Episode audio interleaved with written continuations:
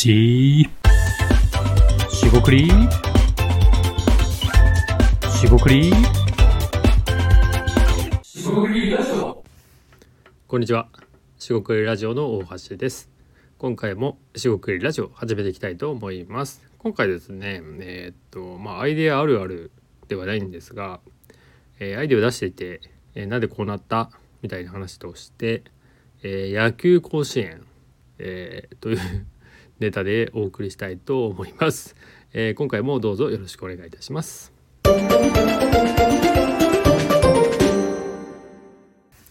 はい、四国ラジオ大橋です。今回ですね、まあ野球甲子園というネタでお送りしたいと思うんですが、別にお笑いではなくてですね、えーっと何かと、えー説明していきたいと思います。えっとですね、まあ甲子園っていうと、えー皆さんは何が一番思い浮かぶでしょうかと。えーと甲子園というと、まあ一般的にですよ。一般的に、えー野球ですね。高校生がえーまあ、野球部ですよねが、えー、と全国からあれはトーナメントですかね、えー予選があってトーナメントがあって勝ち抜いていく、えーとまあ、夏休みの炎天下で行われているのでまあなかなか辛いというのもありなんかいろいろ批判があったような気がしますが、まあ、とりあえずそういうスポーツ、えー野球を高校生がやると、えーその大会のことを指しているかなと思います。でここまでは全然普通の話です。そんな知ってるよと、えーいう人もいるかもしれませんし、えーまあ一般的に知られていることですかね。でですね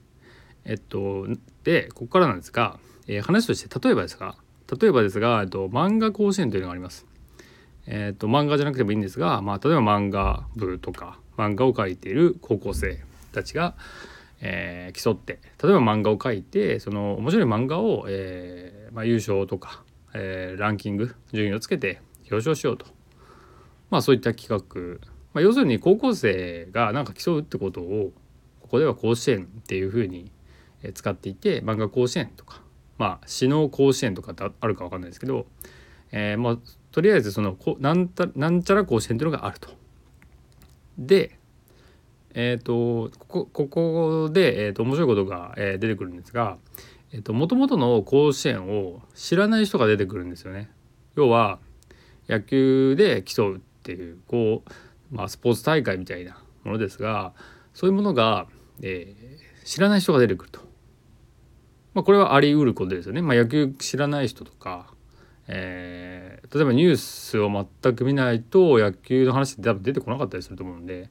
まあ、周りにそういう詳しい人がいなかったり話す人がいなかったら知らないことなんていっぱいあるんでこれは全然そういうこともあると。で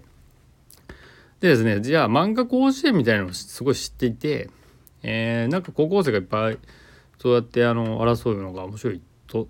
いう話を、えー聞いたとしますよね。でその人は野球の甲子園を知らないっていう時にその人がアイデアを出した時に出てきたのが、えー例えば野球甲子園がやったらいいんじゃないですかっていう話なんですよね。でこれ別に実際に、えーと僕があった話とかでもないんですけどこれ結構ある話だと思ってまして要するにえーとまあ、僕もこれ別に笑う笑うというよりもあのその人を笑うんじゃなくて、えーと考え方としてまああり得るよねっていう話なんですね。で僕自身も野球知らなかったら、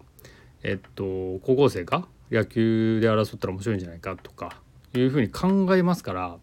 結局ですねそれを知ってるか知らないかもありますが知らないことの方が多いっていう前提で考えると、まあ、こういうことってよくあるんですよね。要するにあの、えー既存既存のものですね。えー既存のものを、えー知らないと、えアイデアを出したと思うわけですよ。すごいアイデアを思いついたと。高校生が野球で大会したらすごい盛り上がるんじゃないかと野球部全部あるしとかでサッカーはいわゆるあのえーっと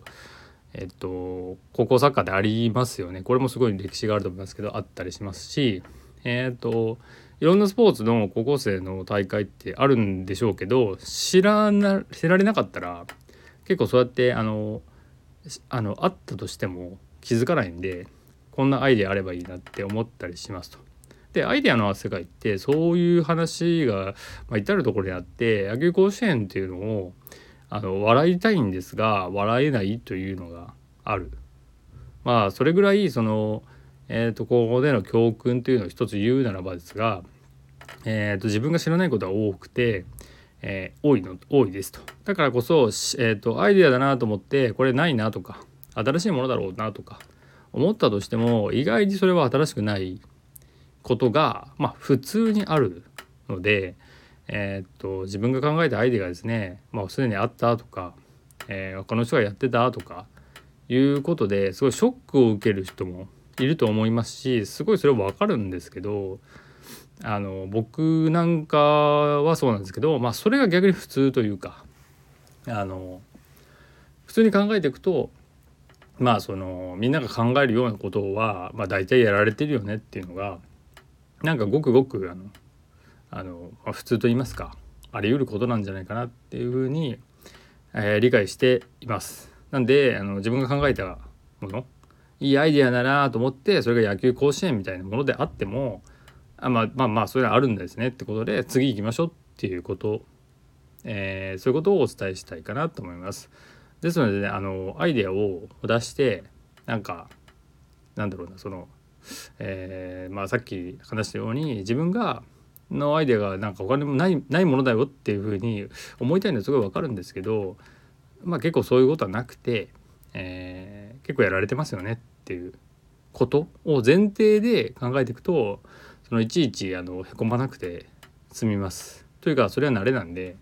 まあ、そこはあの踏ん張っていきましょうみたいなことしか言えないんですけど、えー、今回はそういったまあアイデアあるあるではないんですが、まあ、野球甲子園となっても別に違う甲子園だったり別に甲子園にこだわらなくていいんで、えー、違うものを考えていけばいいんじゃないかなっていうちょっとしたアイデアに関するアドバイスの小ネタになります。えー、今回は以上となります。えー、四国ラジオ大橋でした、えー。お聞きいただきありがとうございました。失礼いたします。